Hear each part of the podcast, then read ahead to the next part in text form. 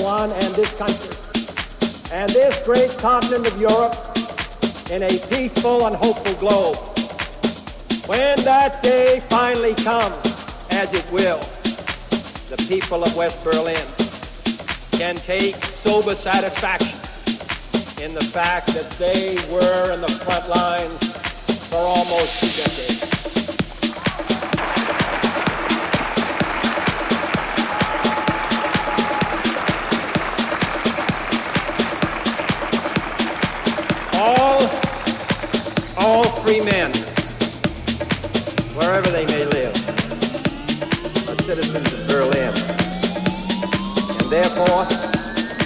Free man, I take pride in the word, Ich bin ein Berliner.